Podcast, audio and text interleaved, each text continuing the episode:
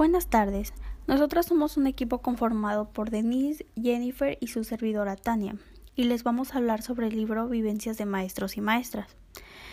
Como primer subtema nos tenemos el narrar en qué consiste la enseñanza y cómo se vive para entenderla mejor. Nos habla de la voz y experiencias que los maestros han obtenido durante generaciones en su vida laboral. Cómo es que ha sido su vida durante las clases con sus alumnos en el aula así como también experiencias de la vida personal de sus alumnos. Pero también nos habla de que muchas voces de docentes han sido silenciadas. Se refiere a que después de haber dado su clase y salir de su jornada de trabajo, no pueden comentar cómo se desempeñan en la escuela ni los ni las enseñanzas que les enseñan a sus alumnos.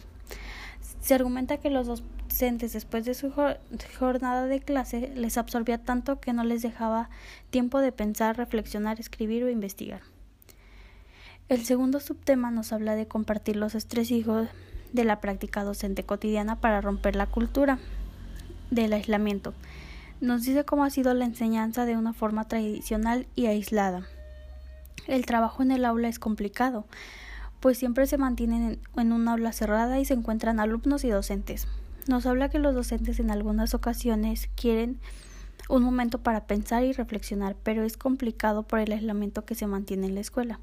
El aislamiento provoca no tener una buena comunicación con los demás colegas de la escuela, que es algo que se encuentra como una desventaja, pues al no poder platicar con sus demás compañeros no pueden comentar cuáles han sido sus vivencias, sugerencias o consejos.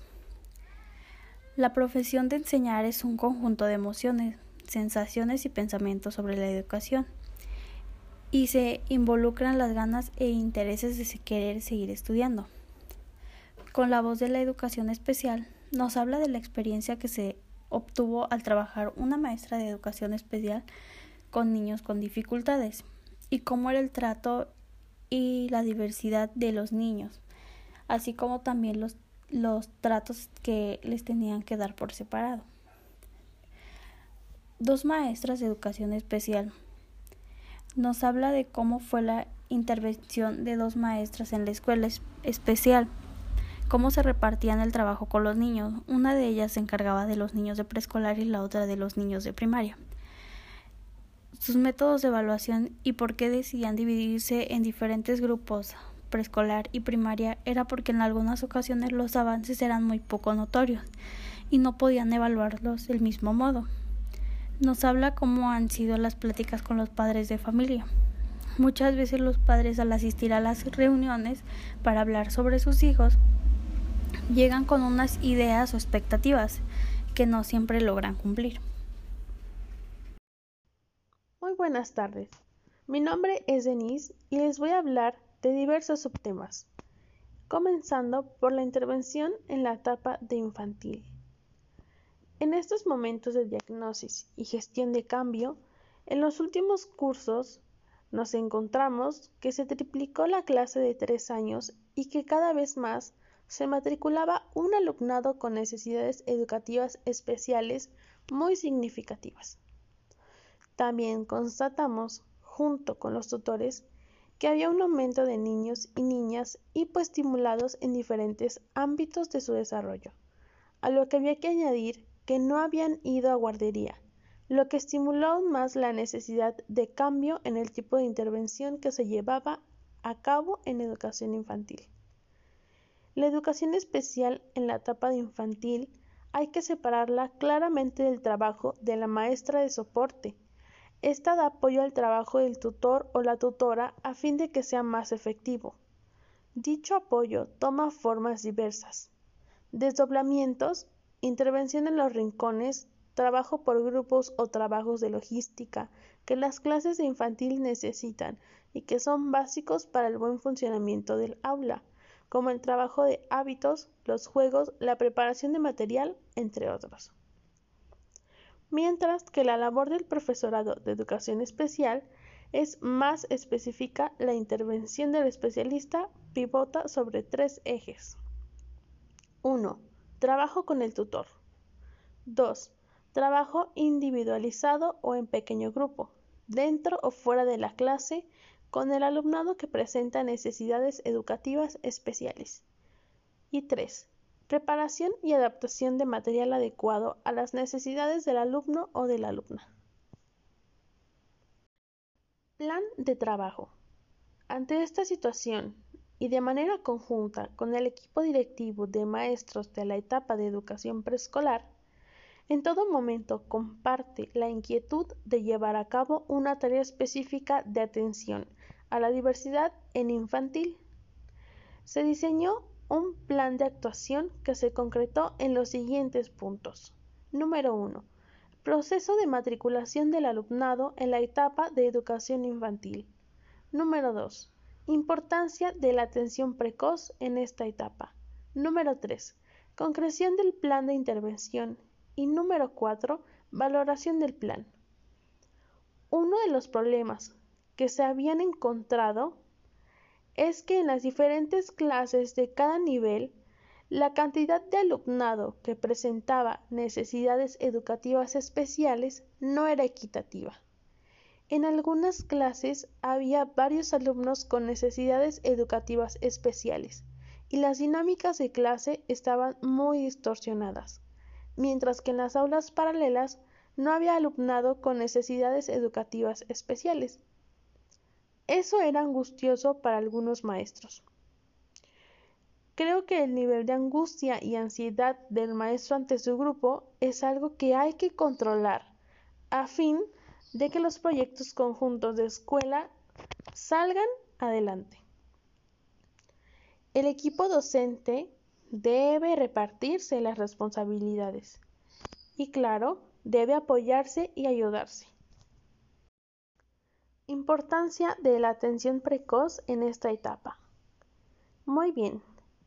Sabemos que el primer ciclo de la etapa de educación infantil que es de los 0 a los 3 años no es obligatoria. esto hace que muchos niños empiecen su bagaje escolar en el segundo ciclo, que es de los 3 a los 6 años, que tampoco es obligatorio, sin que nadie haya detectado ninguna necesidad educativa. Mm, a no ser que ésta sea muy significativa, e incluso así se han encontrado con casos que sorprenden por las evidencias que presentan, pero que no han sido abordados por ningún profesional y que ni la familia conoce. En esta etapa, la escuela debería o debe garantizar y velar por una sólida consolidación de habilidades y capacidades básicas necesarias para que cada alumno o alumna desarrolle al máximo el currículo escolar en función de sus posibilidades. Así, uno de los objetivos básicos de la educación especial en la etapa será detectar aquellos alumnos que manifiestan una serie de necesidades especiales que deban ser abordadas desde un ámbito educativo, familiar y terapéutico a partir de servicios sanitarios. Y uno de los recursos que se disponen es de la atención precoz. La atención precoz se entiende como la articulación de todas las acciones propuestas y llevadas a cabo con la finalidad de proporcionar experiencias de aprendizaje que faciliten y potencien el desarrollo del niño de los 0 a los 3 años.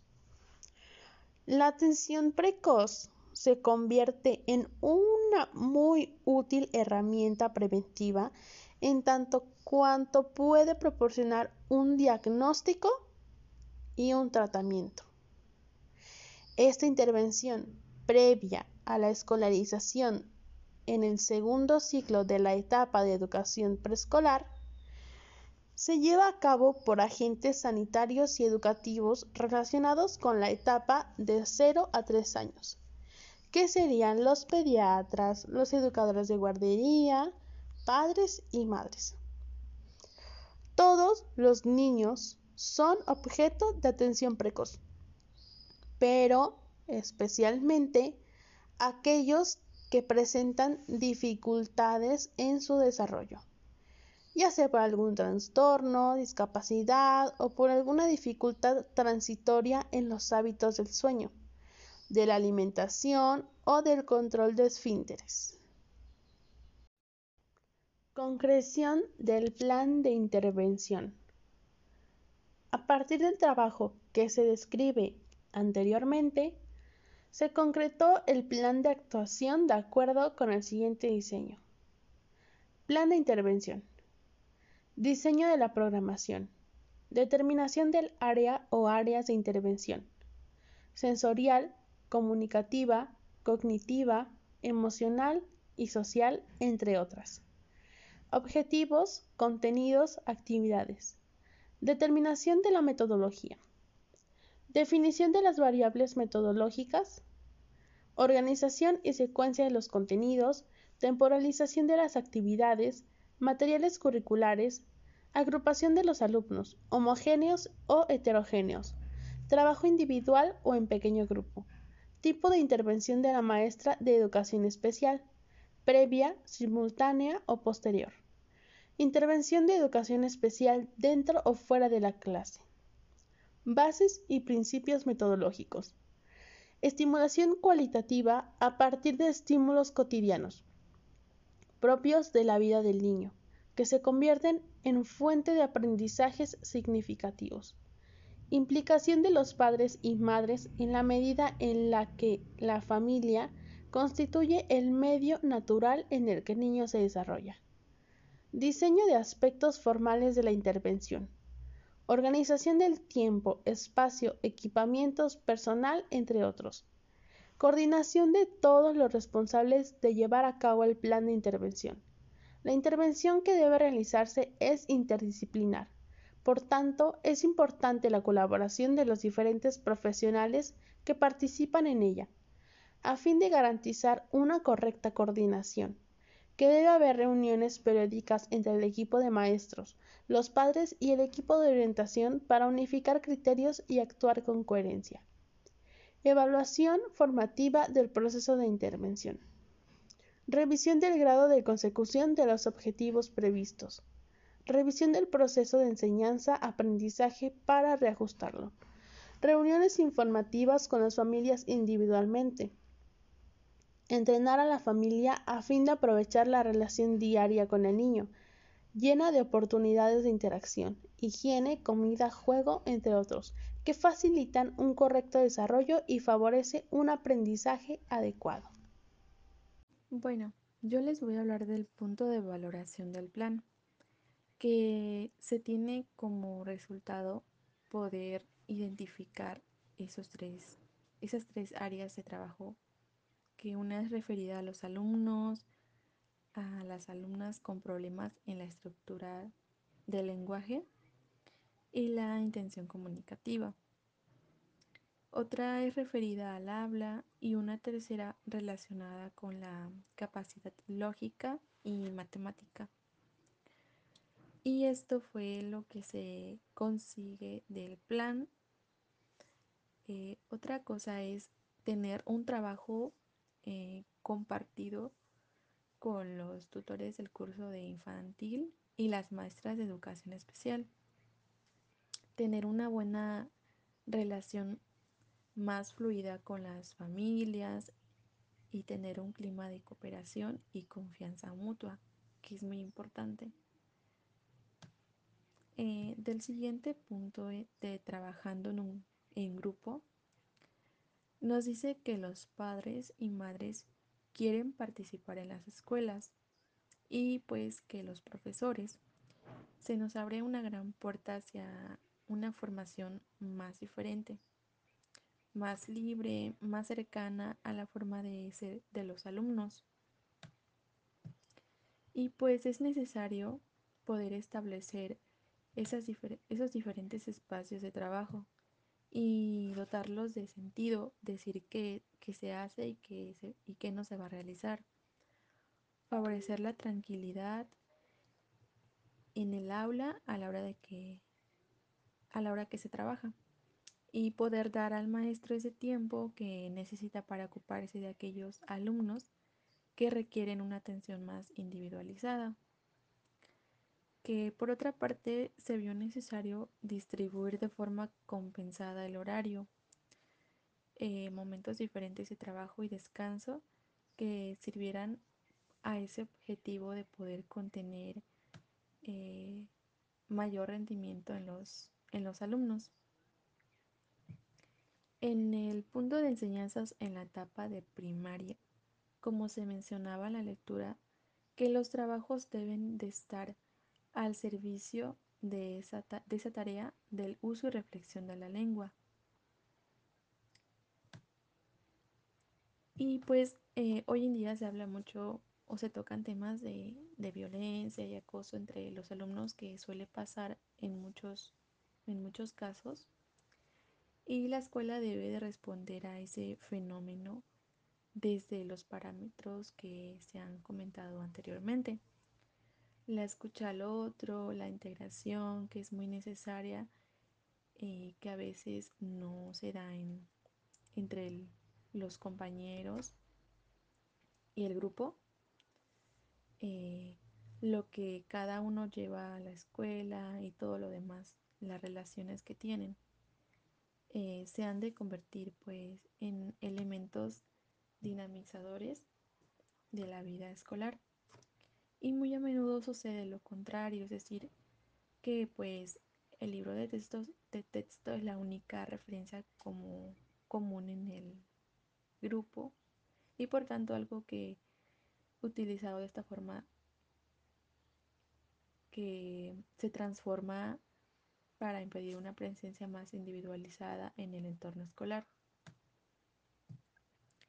En el último punto de relación con las familias es muy evidente porque de esa parte eh, se, obtiene una se obtiene que los alumnos puedan tener esa relación con sus demás compañeros y de igual forma las familias eh, se involucren eh, en el aprendizaje de sus hijos y que tengan una responsabilidad sobre, su de, sobre la educación de, de ellos.